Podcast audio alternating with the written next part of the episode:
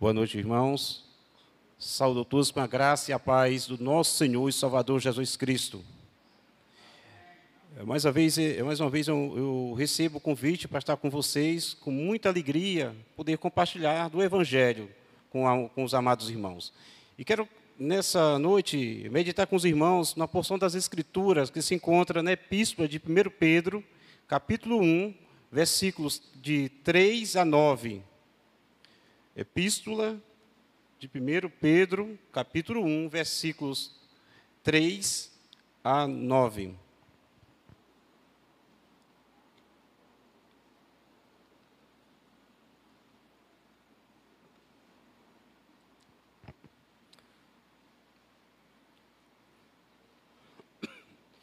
Diz assim a palavra do nosso Deus. Primeiro, é, é, primeira epístola de 1 Pedro, capítulo 1, versículo 3 a 9. Diz assim: Bendito o Deus e Pai de nosso Senhor Jesus Cristo, que, segundo a sua muita misericórdia, nos regenerou para uma viva esperança, mediante a ressurreição de Cristo, de Jesus Cristo, dentre os mortos, para uma herança incorruptível, sem mácula, imacessível, reservada nos céus para vós outros que sois guardados pelo poder de Deus, mediante a fé para a salvação, preparada para revelar-se no último tempo.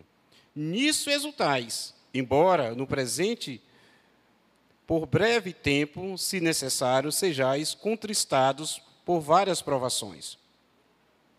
Para que, uma vez confirmado o valor da vossa fé, muito mais precioso do que o ouro, perecível, mesmo apurado por fogo, redunte em louvor, glória e honra na revelação de Jesus Cristo, a quem, não havendo visto a mais, no qual, não vendo agora, mas crendo, exultais com alegria indizível e cheia de glória, obtendo o fim da vossa fé, a salvação da vossa alma.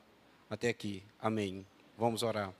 Senhor, nosso Deus, nosso Pai, nós te bendizemos, louvamos teu santo nome, dando graças, Senhor Deus, porque nós podemos estar diante da santa presença para te adorar e louvar teu santo nome. Nós acabamos de ler tua santa palavra, que inerrante, ó Pai. Agora te pedimos, fale conosco por meio dela. Senhor, me use para trazer a exposição da palavra com fidelidade. Por isso te pedimos o teu auxílio por meio do Espírito Santo. Que todos aqui, Pai, sejamos alvo da tua graça, possamos ser exaltados e edificados por meio da tua palavra. Assim te oramos gratos em nome de Cristo Jesus. Amém. O apóstolo Pedro, o autor dessa epístola, está escrevendo para irmãos que estavam vivendo como forasteiros. E não, não porque estavam fora, viajando fora do seu país, da sua nação, não porque estavam a passeio, porque estavam de férias, estavam em busca de um emprego. A razão pela qual a, as pessoas, a, o, o, alvo da os, os leitores do, do apóstolo Pedro é que eles estavam obrigados a sair da sua terra e a razão por, pela qual era porque estavam fugindo, porque estavam sendo perseguidos por causa da sua fé. Pedro escreve essa, essa epístola para encorajar aqueles irmãos, para consolar, para mostrar para eles que, mesmo diante de perseguição, de sofrimento, aqueles irmãos poderiam encontrar esperança, poderiam ter alegria. E essa também deve ser a razão para a qual também nós devemos nos dirigir a Deus. Nós, mesmo diante de problemas, de aflições, por meio de Jesus Cristo, nós podemos experimentar a esperança e a alegria. E leva o tema da nossa mensagem é experimentando esperança e alegria mesmo diante das provações. Repetindo mais uma vez, experimentando esperança e alegria mesmo diante das provações. Vamos ver no primeiro, no primeiro ponto, versículos 3 a 5, a salvação, a razão da nossa esperança. Primeiramente, o apóstolo Pedro, ele inicia essa porção da nossa meditação dizendo o seguinte: Bendito Deus e Pai de nosso Senhor Jesus Cristo é interessante que o apóstolo Pedro ele não inicia essa porção falando do sofrimento daqueles irmãos. Ele não inicia falando da razão da qual estavam sofrendo. ele inicia essa carta louvando a Deus. Ele diz: Bendito Deus, Pai de nosso Senhor Jesus Cristo. E primeira coisa, quando ele louva a Deus, ele mostra as razões. Primeiramente, quem é Deus e o que ele fez. O que, que demonstra quem é Deus aqui? Ele mostra que a qualidade de Deus é, é segundo as suas muitas misericórdias. Então, primeiramente, tem, é, tentar lembrar aqueles irmãos que Deus é misericordioso. E a misericórdia do Senhor, não são poucas, são muitas. E mostra o que Deus já havia feito na vida deles, razão pela qual eles não deviam perder a sua esperança. O que, que Deus tinha feito na vida deles? Deus é misericordioso, Deus tinha, é, diz, nos regenerou, ou seja, Deus tinha regenerado aqueles, aqueles irmãos. Então, Deus é misericordioso, Deus já tinha feito algo na vida deles, tinha regenerado. A regeneração é uma obra do Espírito Santo em, é, em nós. E o que é isso? Ou seja, nos dando um novo nascimento. Eles podiam se alegrar, podiam ter esperança, porque eles agora eram novas criaturas. E é, e é interessante que essa ação de Deus, pela misericórdia, tem dois propósitos. O primeiro propósito que nós podemos ver é que ele, Deus nos regenerou para quê? Só para ficar sofrendo? Não, ele diz, nos regenerou para uma viva esperança. E essa esperança, essa esperança é baseada em quê? Baseada, ele diz, mediante a ressurreição de Jesus Cristo dentre os mortos. Jesus Cristo, se Jesus Cristo não tivesse apenas morrido, não tivesse ressuscitado, eles tinham razão para estar desesperados. Mas a razão deles, deles poder ter esperança é porque o Cristo, ao qual eles adoravam, o motivo pelo qual eles estavam sendo expulsos das suas terras, era porque eles adoravam Deus vivo, então, a primeira coisa era uma viva esperança. Nós temos que ter em mente, quando, quando nas Escrituras fala de esperança, é diferente do nosso contexto. Quando nós falamos de esperança, é algo que há possibilidade de acontecer. Eu tenho uma esperança que daqui uma semana eu possa fazer uma viagem, que eu possa comprar algo. Mas quando Deus fala de esperança, está falando de algo concreto, real. E essa esperança é viva. Nossa esperança, ela não morreu na cruz, a nossa esperança está viva em Jesus Cristo. Meus irmãos, Paulo vai dizer se, se Jesus Cristo não tivesse, não tivesse ressuscitado entre os mortos, a nossa fé era vã. Mas, mas Cristo ressuscitou. Isso é razão de fato para que nós possamos nos alegrar, independente da situação que nós vivemos. E qual outro propósito que Jesus Cristo nos regenerou. Versículo 4 isso, para uma herança incorruptível. Ou seja, Pedro mostra, ó, aqueles irmãos estavam fora da, da, da, sua pátria, fora da sua região, por quê? Eles perderam, quando eles, por causa da perseguição, tinham que ter deixado, deixaram seus bens, deixaram seus familiares, amigos, perderam tudo. Só que, só que agora Pedro diz que eles receberam uma herança que é muito melhor que é superior à herança que eles perderam, os bens que eles perderam. Interessante que Pedro ele não diz aqui o que é essa herança. Ele diz o que não é essa herança. primeira coisa ele diz, essa herança é incorruptível, sem mácula e inacessível. Primeira coisa, incorruptível significa que não perece, não está sujeito à corrupção. É imperecível. E sem mácula significa absolutamente limpo, sem mancha puro, imaculado. Inacessível significa inalterável, que também quer dizer que não murcha, não perde a vida. Então, a, a, a nossa herança é algo que não pode ser tocada por ninguém. Os bens terrenos estão sujeitos a constantes variações de mudanças, mas a nossa herança é eterna e é guardada por Deus. Ou seja, quando nós recebemos uma herança, ou seja, você recebe um carro de herança, um bem, uma coisa, o ladrão pode roubar, pode, um, vento pode ganhar uma casa de herança, pode vir um, um vento, uma tempestade e derribar. Mas a herança que Deus está nos dando aqui, nada pode tirar de nós. É por isso que O apóstolo Pedro, ao escrever essa carta e a saber da situação daqueles, daqueles irmãos, ele tenta lembrar que eles poderiam ter esperança. Essa esperança é a razão pela qual Deus o regenerou e regenerou por um propósito. Para o quê? Para uma viva esperança e eles também para uma herança incorruptível. E essa herança, ela tem algo ainda. Essa herança ela está tá, ó, reservada nos céus para vós outros. Está guardada. Está protegida por Deus. Ninguém pode tocar. Por isso, o apóstolo Pedro diz: quando eles estivessem olhando para a, para a situação que eles estavam vivendo de perseguição, pelo desprezo das pessoas por causa que eles criam Jesus Cristo, e tinham que lembrar, não para aquilo que eles perderam atrás, mas para aquilo que Deus reservou para eles. E isso nos faz uma pergunta, meus irmãos: quando nós estamos passando por algum sofrimento, alguma angústia, por algo que nós perdemos, que é algo que nós achamos que deveria, ou que nós não temos, queríamos, queríamos tanto desejar ter algo, às vezes pode ficar triste, mas quando olhamos para esse texto, nós temos que lembrar que nós temos algo muito mais precioso. Talvez o seu vizinho, o seu amigo tenha algo que você tem um bem material que você queira, mas lembre-se que existe algo muito mais precioso que você tem, que aquele, que aquele seu vizinho, se ele não for servo do Senhor, ele não tem. E essa herança que está onde? Reservada, seja guardada nos céus para vós outros, ou seja, eles tinham motivo de ter alegria. Assim como eles tinham motivo de ter alegria, nós também nós, nós temos motivo de ter alegria. E ainda mais, ele diz ainda, versículo 5, que sois guardados pelo poder de Deus, mediante a fé, para a salvação preparada para revelar-se no último tempo.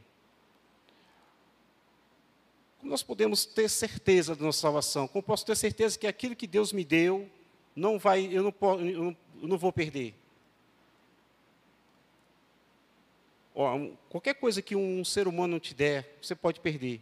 Mas aquilo que Deus te deu, que é a salvação, que é a herança que Ele te deu, é, Pedro mostra que não há possibilidade de nós perdermos. Primeiro, por que, que nós podemos perder?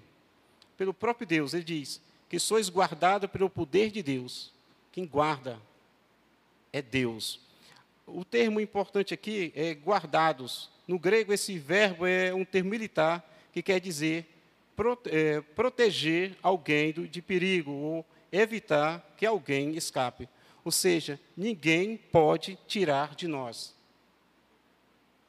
Ninguém pode tirar de nós aquilo que Deus nos deu. E segundo, como é que eu posso me apropriar desse bem que Deus me deu. Ele diz, é, mediante a fé.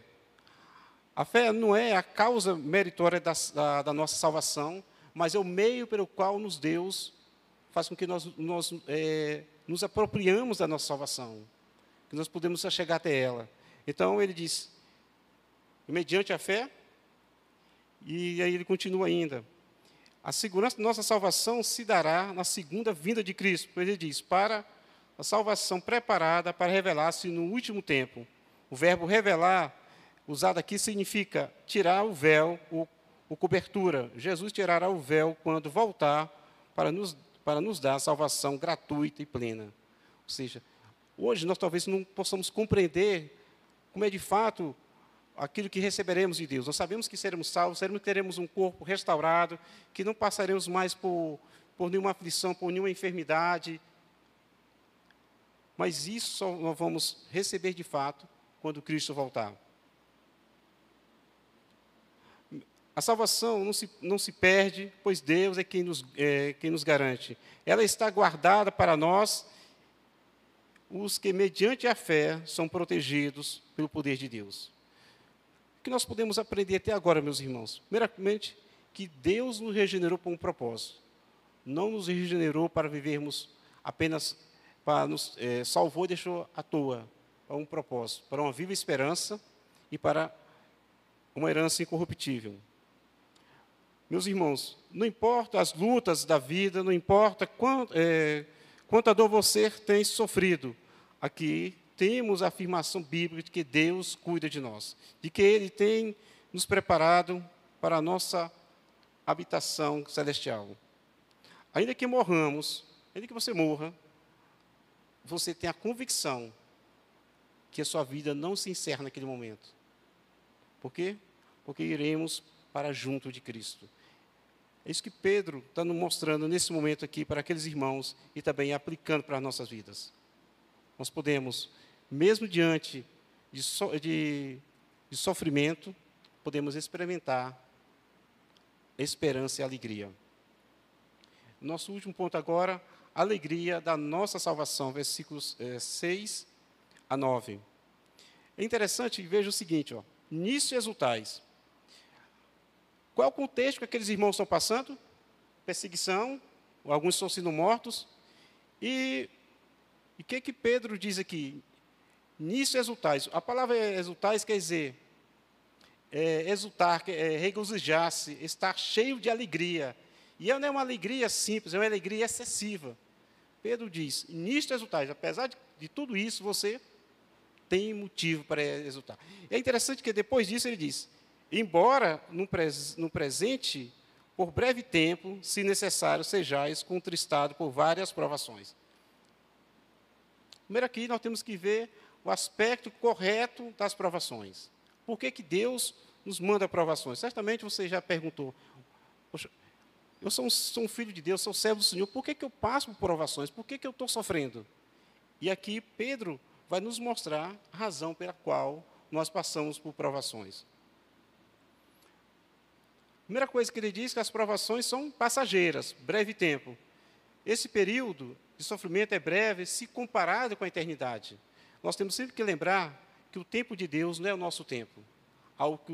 Então, as, as provações, elas são breves, por um breve tempo. E outra coisa, se necessários, seja, aqui tem um aspecto pedagógico, se for necessário, para, para, nos, para nos moldar a nossa fé, ele vai mandar as provações.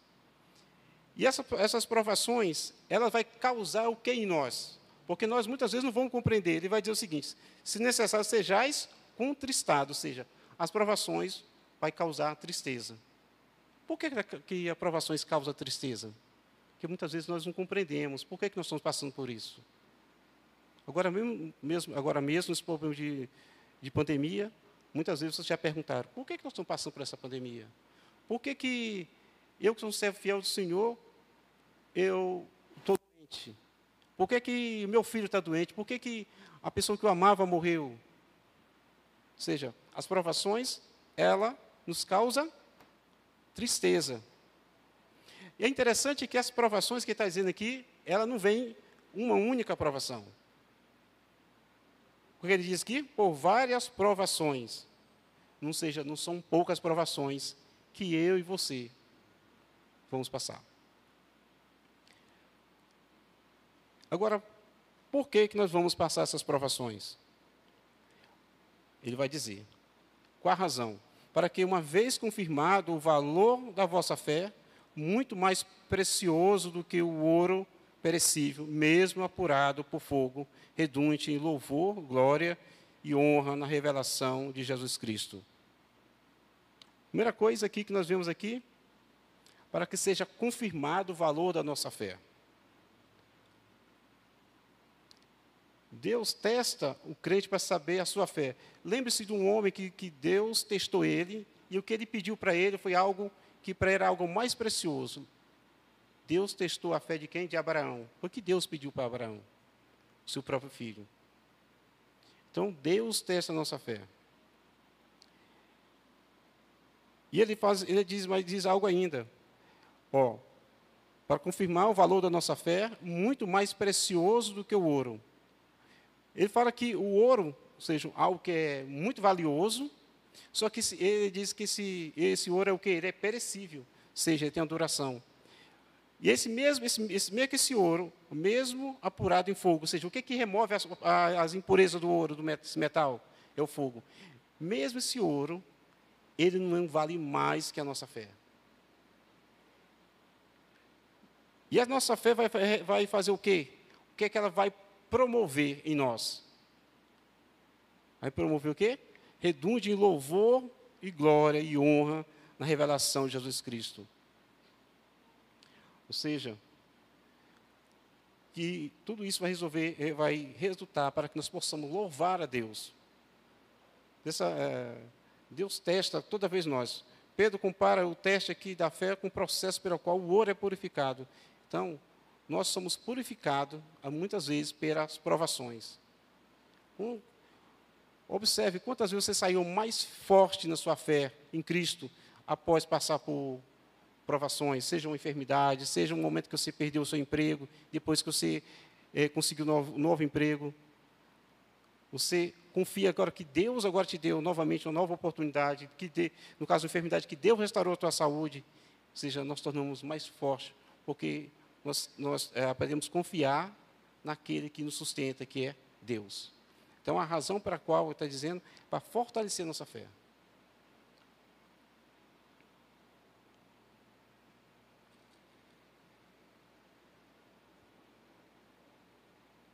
Ele continua ainda, versículo 8. A quem, não havendo visto, aqui ele está falando de quem? De Jesus Cristo.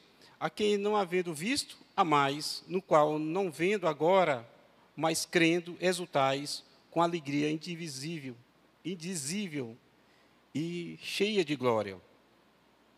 Primeira coisa, Pedro, ele, ele teve junto com Jesus Cristo. Mas aqueles irmãos a qual ele está escrevendo a sua epístola, eles não tiveram contato com Jesus, eles não viram. Mas ele elogia aqueles irmãos por algo que eles fazem com Jesus Cristo. Qual o sentimento que ele tem por Jesus Cristo? Qual o sentimento que eu e você temos por Jesus Cristo? Ele diz: a mais. Eles não tinham visto Jesus Cristo, mas eles amavam Jesus Cristo. É, nós vamos lembrar o que Jesus Cristo diz para Tomé. Vemos quando Jesus Cristo, ele, após sua, a sua ressurreição, ele aparece aos apóstolos, mas Tomé não estava presente naquele momento. Qual foi a reação de Tomé? Foi uma reação é, de falta de fé. Ele só acreditava se visse e tocasse nas suas, nas suas, nas suas chagas.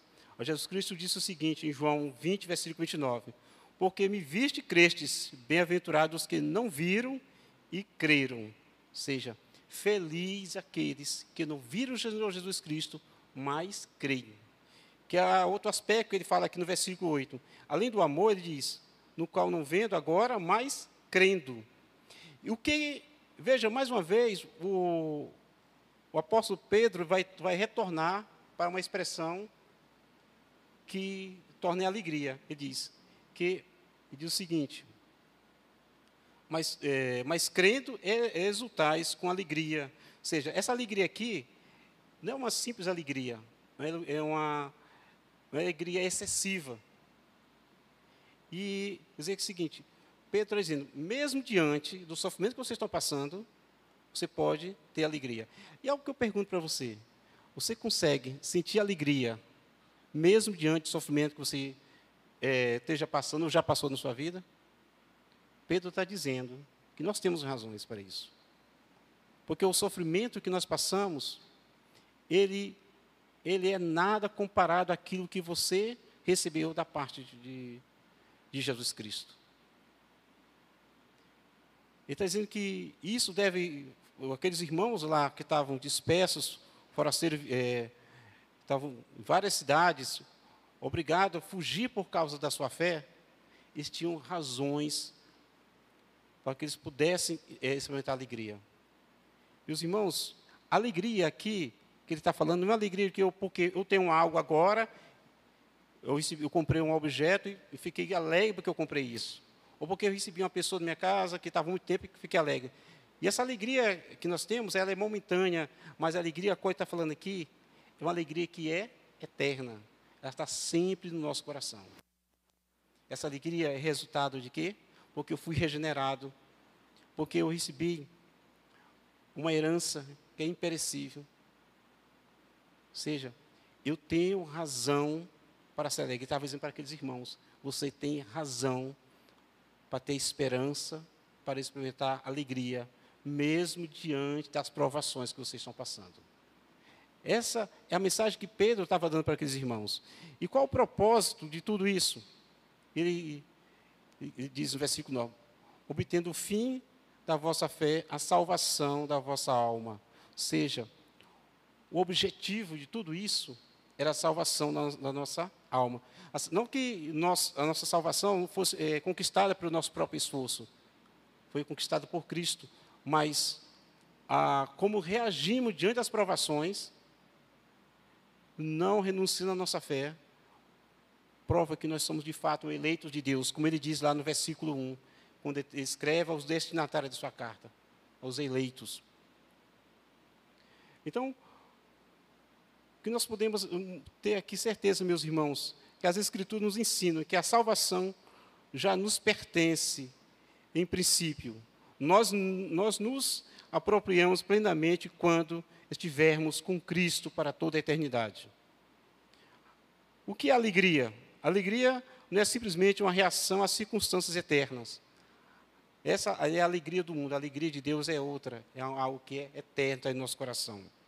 Muitas vezes, ela aparece em meio a dificuldades, sofrimento, provações, perseguições. Essa é a alegria da Bíblia, essa é a alegria que Deus nos dá. Nós podemos ser alegres, mesmo diante de provações. A nossa alegria não está naquilo que o mundo pode nos oferecer. Nossa alegria está em quê? Naquilo que Deus já nos ofereceu, já nos deu, que foi a nossa regeneração, a nossa salvação, a nossa herança. A nossa salvação em Cristo produz esperança e alegria. Por que, que ela faz isso? Porque é algo que é certo. A esperança que Deus nos oferece algo que é viva, como diz no versículo 3. Então, o que nós aprendemos aqui, aprendemos nessa noite? Aprendemos que, que o cristão nasce para uma viva esperança. Aprendemos que a base da nossa esperança é a ressurreição de Jesus Cristo. Aprendemos que o cristão são guardados pelo poder de Deus. Meus irmãos, só para encerrar, muitas pessoas estão com um sorriso estampado no rosto esses dias por causa da vacina. Porque sabe que agora estão com esperança de voltar a ter a sua vida normal, poder tirar essa máscara, poder é, ter o convívio, poder ir para vários lugares agora.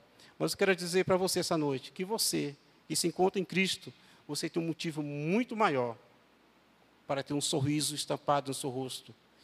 Porque você recebeu algo que não, se, não vai te livrar só de um problema. Que a vacina só vai livrar você de quê? Só da, da Covid-19. Mas o que Deus te deu por meio de Cristo Jesus, que Ele fez por você, vai te livrar de, de algo mais terrível, que era a condenação eterna. O que Deus fez por você na cruz, algo que, que é incomparável com qualquer dor, com qualquer provação que você tenha passado. Você vai estar junto do Pai.